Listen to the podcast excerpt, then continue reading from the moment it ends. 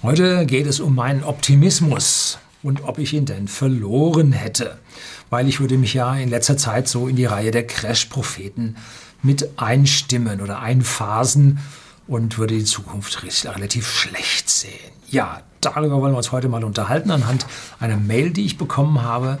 Bleiben Sie dran.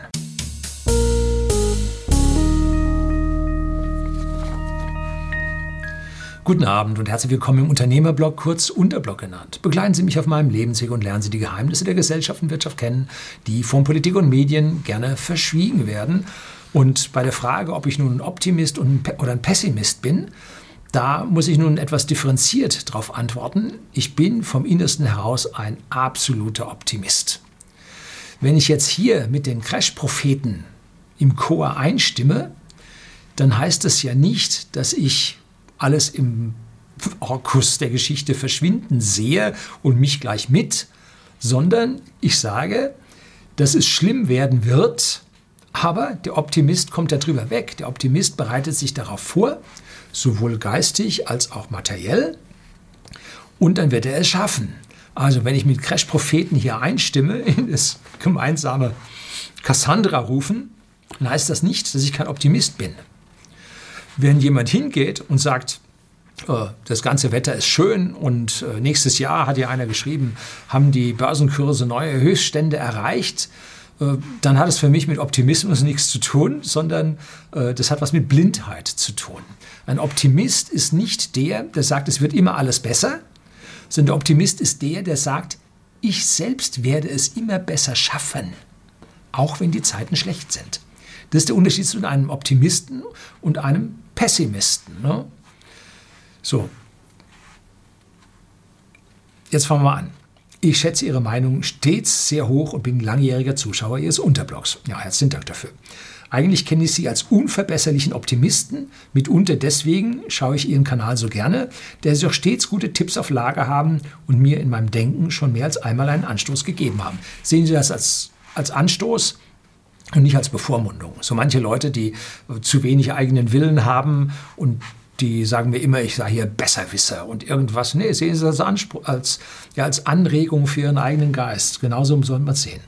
Ich selbst bin Freelancer, habe viel mit dem Internet zu tun, besitze drei Immobilien, wovon eine noch zu einem größeren Teil finanziert ist und investiere seit vielen Jahren selbst an der Börse, zugegeben mit eher mäßigem Erfolg bisher. Da komme ich auch schon gleich direkt zum Kernthema. Sie waren ja eigentlich stets optimistisch, was qualitative Aktien angeht, rechneten früher stets vor, wie man sein Geld im Vergleich zu Lebensversicherung etc. an der Börse vermehrt und es auf lange Frist, exponentielle Zeiten, immer nach oben geht. Vor allem sagten sie, wenn ich mich recht erinnere, auch, dass man in guten Aktien sein Geld über Krisen, Krieg etc.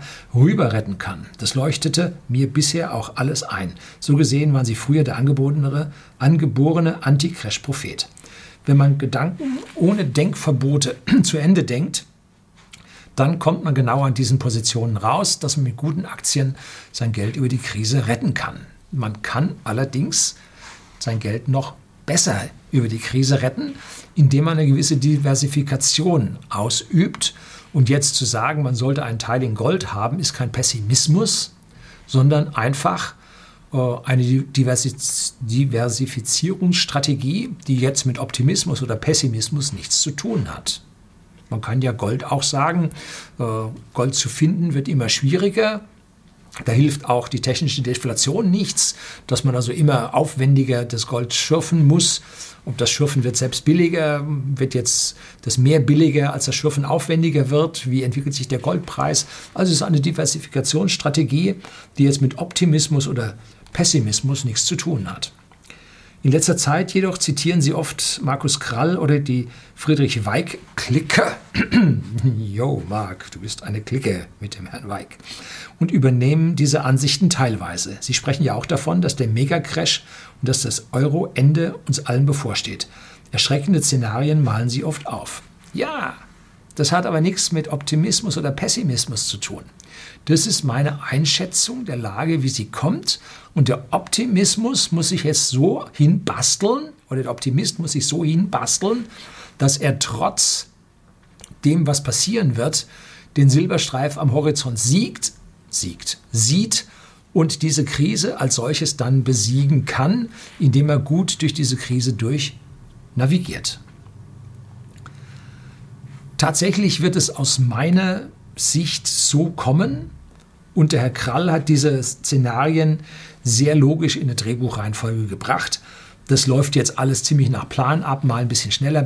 Erst sah es aus, als ob es viel schneller laufen würde. Jetzt sage ich, nee, jetzt kommt erst die deflationäre Phase und später dann kommt dann die inflationäre Phase. Also wir sind jetzt, erst sah es aus, als ob es schneller wäre, jetzt sind wir wieder im alten Plan vom Herrn Krall. Ich bin Optimist und glaube ganz optimistisch, dass ich mich besser aufgestellt habe als andere. Sicherlich ist das nur ein relativer Optimismus, aber er erscheint mir persönlich dichter an der Realität, an der Praxis zu sein. Ne? Es ist besser, als wenn ich nun überhaupt keinen Optimismus hätte. Was würde ich dann machen? Jo, dann würde ich mir die teuersten Whiskys aus unserem Whiskylager bei whisky.de, dem Versender hochwertigen Whiskys an den privaten Endkunden in Deutschland und auch in Österreich rausnehmen und hätte die einfach schlicht Aas trinken, hätte ein ganz tolles Erlebnis gehabt und dann würde ich sagen, nach mir die Sintflut ist doch egal. So. Wer Optimist ist, der wird Wege suchen, wie er daran vorbeikommt, darüber wegschifft über diese Klippen. Und der Pessimismus, der wird, der Pessimist wird in Lethargie, in Jammern und so fallen. Und deswegen bin ich in der Lage, zu all diesen katastrophalen Zuständen, die ich da erwarte, auch immer noch ein bisschen zu lächeln. Herr Lüni, wie können Sie nur bei solchen Aussichten lächeln?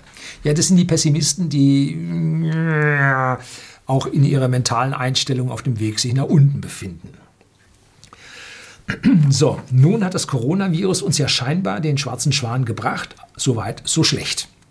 Als Grundoptimist würde man nun zu billigen Kursen Aktien einsammeln. Ein Aktien mit Kopf, ja, Kolja, macht genau dies und eigentlich würde ich nun auch genau dies machen wollen. Wären da nicht Sie mit den neuerdings untergangsartigen Szenarien? Ich verstehe, dass es Leute wie Kolja und Leute wie Herrn Krall gibt, aber was ich im Kopf nicht zusammenbekomme und deswegen schon fast schreien möchte, Herr Lüning, bitte erklären Sie es mir. Habe ich gerade gemacht. Ne? Der Optimist in der Krise. Ist das ich jetzt in Ihren Videos, das ist schwierig, Komma fehlt, ist, dass ich jetzt in Ihren Videos beide Richtungen finde. Auf der einen Seite sind Sie Grundoptimist und Kapitalist. Ich hege deswegen selbst große Sympathie für libertäre Ideen und auf der anderen Seite sagen sie aber genauso wie Krall-Weig, der totale Crash. In diesem totalen Crash dürfte man aber doch jetzt keine Aktien kaufen und müsste schauen, dass man seine Immobilie los wird. So, da müssen wir jetzt ein bisschen im Detail reingehen, wie der Optimist jetzt in dieser Krise, Krisensituation vorgeht. Und zwar habe ich die Umschichtung meines Depots bereits Ende 2018 begonnen und zwar hatte ich mir das schon länger vorgenommen und habe meine Stop-Losses den Aktien, die ich verkaufen wollte, nachgezogen. Und dann kam Ende 2018 die Korrektur und dann flogen die mir nicht bei den Höchstständen, nahe den Höchstständen raus. Und ich war im Geld und dann konnte ich im Prinzip mich in mein neu gewähltes Aktienszenario so langsam einkaufen, nachdem ich alle meine Steuern bezahlt hatte. Ja, auch das passiert leider, wenn man sich von langen gestiegenen Aktien trennt, dann zahlt man Steuern auf die Gewinne. Leider, leider, leider. Und ich wollte ein ruhigeres, solideres Portfolio haben, eben für die kommende Krise und habe Tesla rausgenommen und habe deswegen diesen riesen Anstieg von Tesla nicht mitgenommen. Bin hier, habe hier viel Häme bekommen, aber das ficht mich nicht an, ist mir an der Stelle wurscht. Mein Aktiendepot befindet sich jetzt so, wo es sein sollte. Und sicherlich haben die anderen Leute nicht nur in Tesla investiert, sondern auch in anderen Aktien, die dann dagegen gegangen sind, wie die Gesamtdepots aussehen. Das ist halt die Frage. Ne? Hat letztlich mal einer gefragt, Herr Löning, zeigen Sie mal Ihr Depot über die letzten 15 Jahre. Das ist vergleichsweise schwierig. Weil immer, wenn wir bei whisky.de einen Kapitalbedarf haben, dann muss ich mich von einigen Aktien trennen, äh, weil einfach äh, der Return on Invest als Kleinunternehmer einfach viel, viel höher ist als das, was man bei diesen Großkonzernen an der Börse kriegen kann. Ne? Also insofern äh, geht das Eigeninvest, der Eigenreturn immer vor, sodass ich das in der Vergangenheit nicht rechnen kann. Ich weiß, an welchen Stellen äh, ich meine Verluste gemacht habe. Ja, durchaus, keine Frage.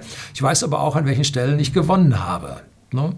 Und da ich mehr gewonnen habe als verloren habe, sehe ich die ganze Geschichte doch sehr positiv und mache weiter. Viele Leute haben so viel verloren in mancher Krise, dass sie gesagt haben, nee, mache ich nicht, weiter klappt nicht, tue ich nicht. Verstehe ich auch. Allerdings, wenn sie dann ihre Lebensversicherung einbezahlt haben, könnte auch daneben gehen. Ich habe mal ein Video hier gedreht über die Alterssicherung, äh, ist nicht mehr da, wurde von YouTube gekickt. Äh, es gibt aber die Audiospur auf äh, den äh, Podcasts. Äh, und eine tue ich Ihnen unten rein äh, mit der Schwierigkeit der Altersvorsorge. Ne? So, und wenn man jetzt seine Aktien umstellt, um hier eine Krise zu durchleben, dann muss man sich fragen, was trotz Krise wichtig ist. Was ist das, wofür Sie Ihr Geld ausgeben? Und daran können Sie erkennen, wenn Sie etwas kaufen, dann bedeutet das im weitesten Sinne Umsatz und wenn Sie bezahlen, bedeutet das im weitesten Sinne Cashflow. Das heißt, Sie haben jetzt etliche Dinge weggetan, wie zum Beispiel das neue Auto werden Sie jetzt erstmal nicht kaufen, sondern sagen, der alte, der hält bestimmt noch drei, vier Jahre. Ähm, das heißt, Automobilaktien werden massiv leiden. Sie haben sich aber nach wie vor Toilettenpapier gekauft. Also äh, werden diese Konsumgüterversorger, ne, Konsumgüter ist falsch, äh, die im Prinzip die Commodities, nein, Commodities sind die Strom- und Wasserversorger, also die Versorger für Güter des täglichen Bedarfs, so glaube ich, übersetzt man das am besten. Ähm, die werden Sie brauchen. Sie haben nach wie vor Ihre Stromrechnung bezahlt, Sie haben nach wie vor Ihr Wasser bezahlt, das heißt auch das läuft. Und Sie haben Ihre Miete bezahlt, auch das läuft. Es gibt allerdings Leute, die können ihre Miete nicht mehr bezahlen. Das ist ein bisschen schwieriger mit Mietanlage. Ähm, so, Deshalb ist es wichtig, wenn Sie Krise sagen, dass Sie sich überlegen, mit was für Werten kommen Sie über die Krise. Wichtig in dem Zusammenhang ist auch, dass Sie ja, flüssig bleiben. Was hilft es Ihnen, wenn Sie Aktien haben, die keine Dividende ausbezahlen, die zwar toll steigen äh, oder sich konstant halten über die Krise? Dann müssen Sie Ihren Kapitalstock verkaufen, um entsprechend Geld zu bekommen. Ansonsten sagen Sie, ist mir egal, ob meine Aktie von Johnson Johnson oder Procter Gamble ähm, nun 200 wert ist oder 300 wert ist oder nur 50 wert ist, Hauptsache, Sie zahlen mir 1,20 Dollar im Quartal an Dividende. Dann sagen Sie, das ist wie beim, wie beim Gold. Nein, beim Gold ist anders. Äh, nee, dann gehen Sie dahin und sagen, ich habe eine Aktie, die liefert mir 1 Dollar so viel Dividende und die ist Ihnen völlig wurscht, was dieser Kurswert von dieser Aktie nun da tatsächlich auf dem Papier bringt. Ne? Wichtig ist, dass die Firma nicht pleite wird und wenn es dann nachher hinten wieder rauskommt, dann werden auch diese Kurse wieder steigen und Sie haben Aktien gehabt von Firmen, die überlebt haben. Wenn Sie nun irgendein modernes Hightech-Unternehmen gehabt haben und während der Krise fällt dem die Finanzierung zusammen, dann geht er nahezu pleite, dann muss er Patente verkaufen und danach geht er tatsächlich pleite, äh, dann haben Sie gar nichts mehr und haben aber einen Wert gehabt, der anfangs toll gestiegen ist, toll Hightech gewesen ist und dann weg, nichts mehr. Ne? Also Sie müssen sich da überlegen, was ist das, was man langfristig wirklich braucht. Und darum geht es. Ne? Und am 22.04.2020, nämlich heute, habe ich bei meinem Depot geguckt und ich liege trotz Krise zum Jahresanfang mit 9,7 Prozent im Plus. Also man kann solche Aktien finden, wobei die meisten, die so nach den üblichen äh, Dividenden, Renditen, äh, Kursgewinnverhältnisse und weiß der Geier, was die alle da rechnen und äh, Risk Ratios rechnen und und und. Die ganz tollen liegen jetzt 25% im Minus. Hm. Ja, ist die große Frage. Ne? Welche Aktie nehmen Sie? Und deswegen geht der Optimist hin und sagt, auch wenn wir eine Krise kriegen, habe ich Aktien, mit denen ich im Plus liege. Oder zumindest Aktien, die Dividende bezahlen, die mich flüssig halten über die Krise. Das ist ganz, ganz wichtig. So, und jetzt nochmal geht's weiter. Da ging es also um der totale Crash und in diesem totalen Crash dürfte man aber doch jetzt keine Aktien kaufen und müsste schauen, dass man seine Immobilie los wird. Ich habe tatsächlich jetzt nach dem Crash nur sehr begrenzt nachgekauft. Ich habe mir einen Puffer gelassen zum nochmal nachkaufen, wenn es nämlich noch weiter runtergeht. Ich glaube, dass wir ein Doppel-L bekommen werden und kein V und auch kein U, was länger gezogen wäre, sondern ich glaube, dass wir ein Doppel-L bekommen. Das heißt, das stürzt ab, hält sich jetzt und stürzt nochmal ab. Und von da unten aus geht es dann irgendwann wieder hoch. Wie schnell, wie langsam, weiß keiner. Und ich glaube auch, dass wir den totalen Crash nur in Europa bekommen, weil wir den Euro verlieren werden keine übergestülpte Sammelwährung über ein Staatengebilde, was keine politische Einheit hatte, hat jemals durchgehalten. Gab es früher im Österreich-Ungarischen Kaiserreich, gab es da so eine Kunstwährung, die hat nicht gehalten. Äh, in der Vergangenheit gibt es mehrere andere Währungen, die so zusammengesetzt wurden, haben alle nicht gehalten, weil einfach es muss eine Währung mit einer Politik sein und dann hält die Geschichte. Aber sowas hält nicht. Das heißt, der Euro, den wird es zerreißen. Aber ich glaube auch, dass der Dollar überleben wird. Der wird auch 95 Prozent seines Wertes verlieren. Ganz bestimmt. Ja. Aber er wird überleben. Wogegen bei uns ein Totalverlust im Euro möglich sein wird. Das macht den Unterschied. Und die 95 Prozent Verlust werden sich über viele Jahre hinziehen, in denen man über Aktien, deren Kurse dann auch steigen. Wo war denn früher Coca-Cola? Beim Euro oder so, ne? Äh, beim Dollar. Ne? Und heute, was, wo stehen sie? Ich weiß es nicht. Zwar nur so viel, oder? Ähm, das 200-fache im Kurs. Pff, ja.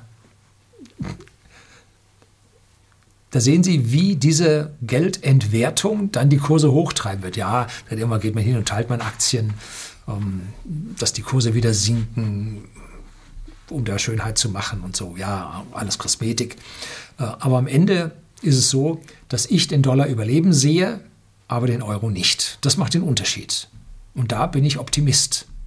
Und wenn man uns jetzt einreden will, der Dollar absolute äh, Höhen an Verschuldung und viel schlimmer als der Euro, mh, hm, Dollar bleibt die Weltreservewährung.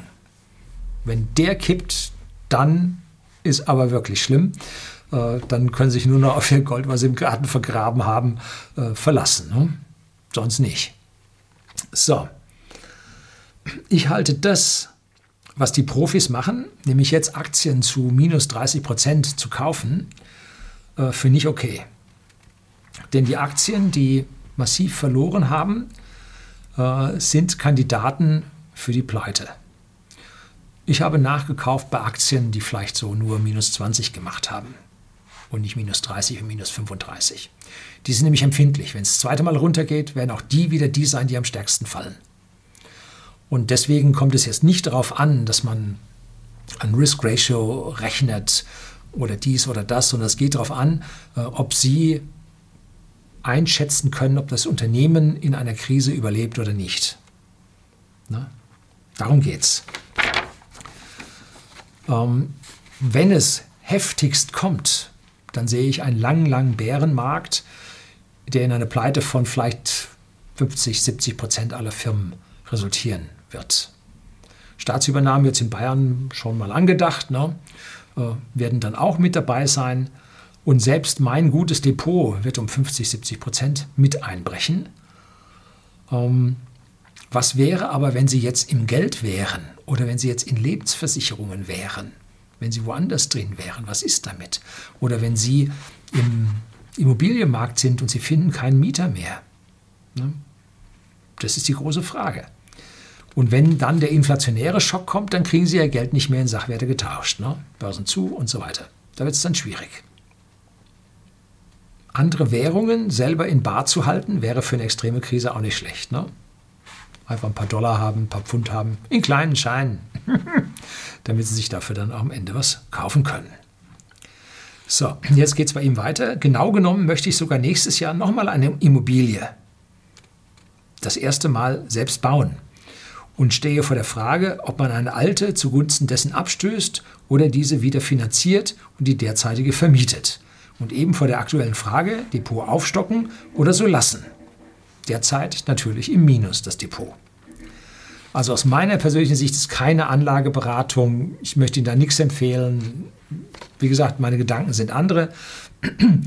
Glaube ich, dass Sie das mit dem Hausbau vergessen können. Sie werden zwar vergleichsweise günstige Konditionen von den Bauunternehmungen bekommen, Aber es wird sehr, sehr unsicher sein, ob sie die Immobilie noch fertiggestellt bekommen. Ob das, was da nun geliefert werden muss, wenn sie da einen Stein geliefert bekommen müssen und dann ist, äh, sind die Steinfirmen zu, weil die, der Bau dermaßen am Boden liegt, dass die alle zugemacht haben, dass sie keinen Beton mehr bekommen, äh, dass die Firma, die den Beton ausfährt, ihre Leasingraten für die Lkw nicht hat bezahlen können und die Lkw gegroundet sind, sie kriegen keinen Beton mehr für die Decke.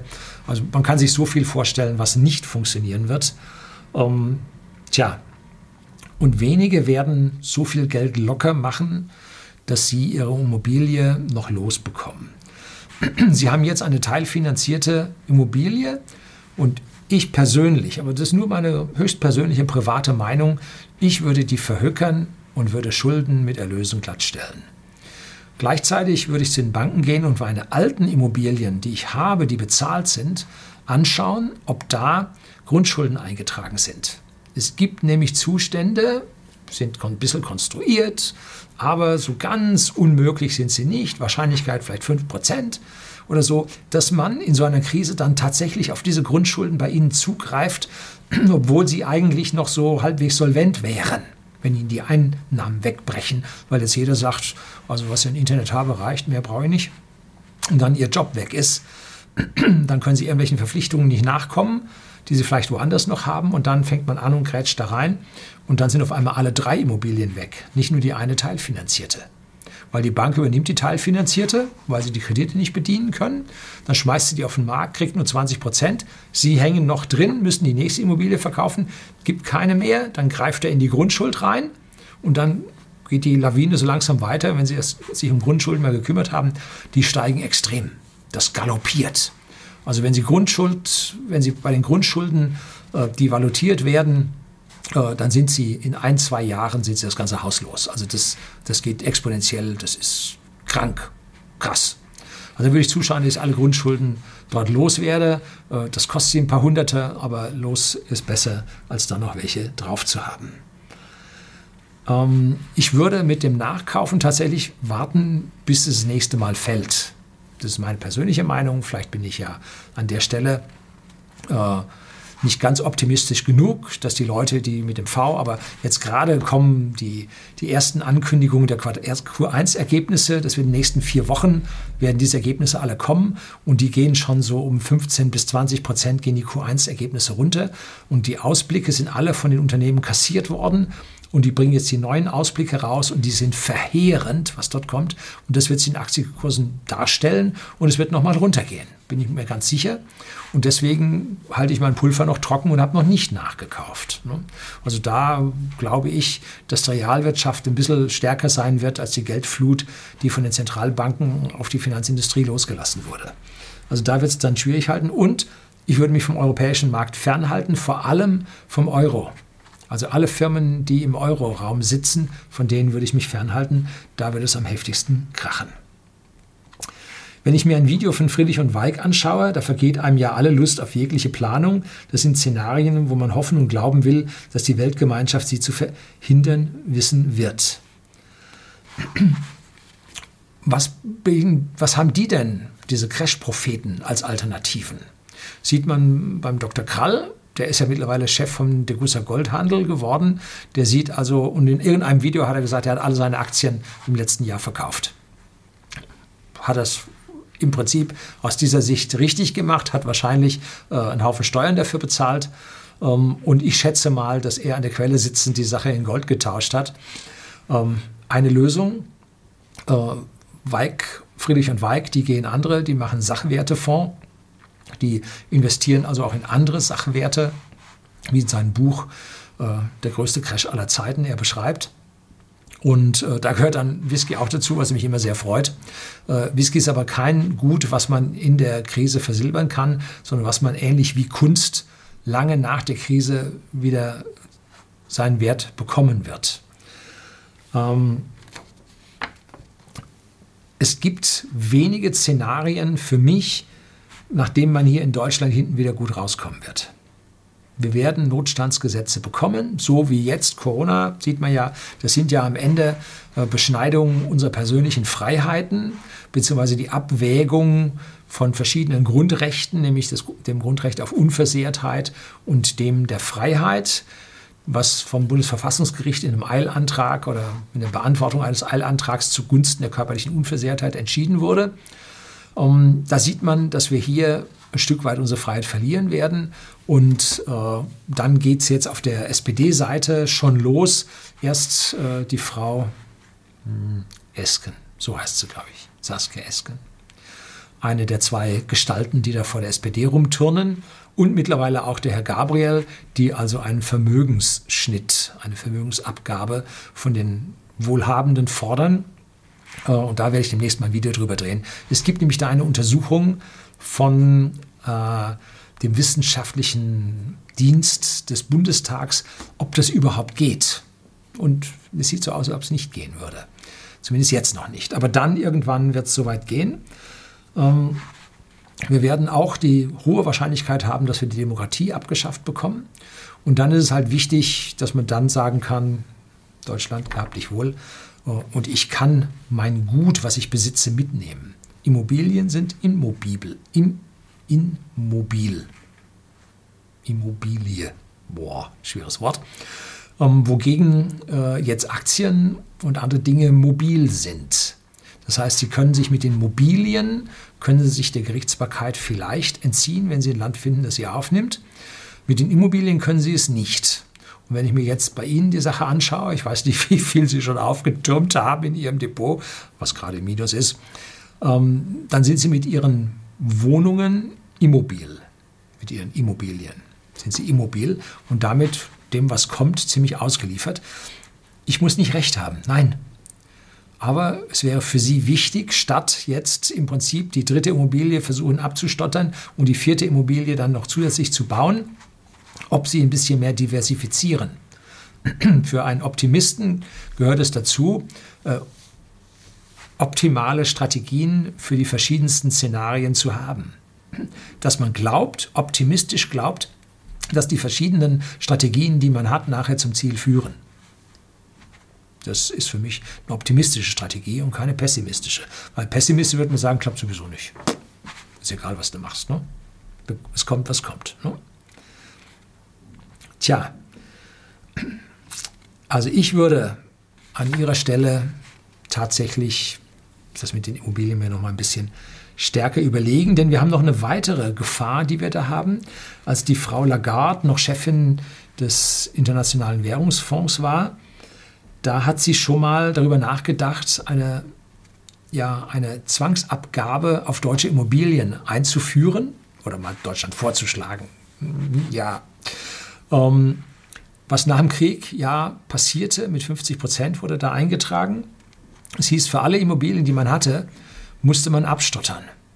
50 Prozent, nicht sofort, sondern über einen längeren Zeitraum. Und damit finanzierte dann der Staat die ganzen Aufgaben, die er für die Kriegsflüchtlinge, die aus den verlorenen Gebieten zurückkamen, die vorher unrechtmäßig erobert wurden, bitte, ähm, um dort diese äh, Probleme dann aufzufangen und dem auch Chancen zu geben, sich hier Häuser zu bauen, Wohnungen zu bauen, zu Wohnungen zu kommen. Er wurde also heftig dann umverteilt. Und das ist also für Deutschland wieder angedacht. Und wenn das kommt und Sie jetzt 50 Prozent auf Ihre Immobilien eingetragen bekommen, dann können Sie nicht einfach sagen, ich verkaufe die eine und bezahle damit die andere. Weil in dem Moment wollen das alle machen, die mehr Immobilien haben, die Preise sinken und Sie kriegen nur noch ein Drittel. Oder ein Viertel. Also da wird es dann an dieser Stelle auch schwierig, diese Dinge dann zu bedienen. Dann haben wir noch das Problem mit den Schulden, die sie haben. Denn ihre Guthaben bei Banken, die können verloren gehen. Die Schulden in der Regel aber nicht, weil der Insolvenzverwalter verbrieft diese Schulden und vertickt die an irgendeine andere übrig gebliebene Bank oder Institution weiter, die dann von ihnen nach wie vor die Bezahlung dieser Schulden fordert. So, das ist das Problem, wenn Sie Guthaben und Schulden haben, die werden bei der Bank nicht gegeneinander aufgerechnet, also die einen sind weg und die anderen bleiben Ihnen. Ne? Also das ist etwas, äh, wenn Sie sagen, ich bin nicht optimistisch genug, Sie können jetzt offenen Auges sagen, das ficht mich nicht an, ich gehe das an, das wird schon so klappen, hat für mich mit Optimismus jetzt relativ wenig zu tun. Das ist eine Strategie, die man hat und hat mit Optimismus nun an der Stelle nichts zu tun. Ne? Tja, so, das musste ich einfach mal loswerden. Ich erwarte nicht unbedingt eine Antwort, doch haben Sie jetzt bekommen. Ich weiß, dass Sie viel beschäftigt sind. Falls Sie dennoch antworten, diesen gedanklichen Widerspruch, wohin die Welt denn nun steuert, den totalen Untergang oder aufblühende weitere exponentielle Zeiten, in einem Ihrer Videos, gerne darf zitiert werden, aufgreifen. In jedem Fall bin ich Ihnen dankbar für die wertvolle Arbeit. Bleiben Sie und Ihre Familie gesund. Ich wünsche das Allerbeste. K. Das wünsche ich Ihnen auch. Ähm, die Einschätzung, wie gesagt, des zukünftigen Weges, ob man nun den totalen Untergang steuert oder in aufblühende Zeiten, hat nichts mit Optimismus und Pessimismus zu tun, sondern nur mit der Einschätzung der Zukunft. Und ich glaube auch nicht, dass es den totalen Untergang geben wird, sondern natürlich kommen wir da hinten wieder raus. Die Frage ist nur, wer mit wie viel.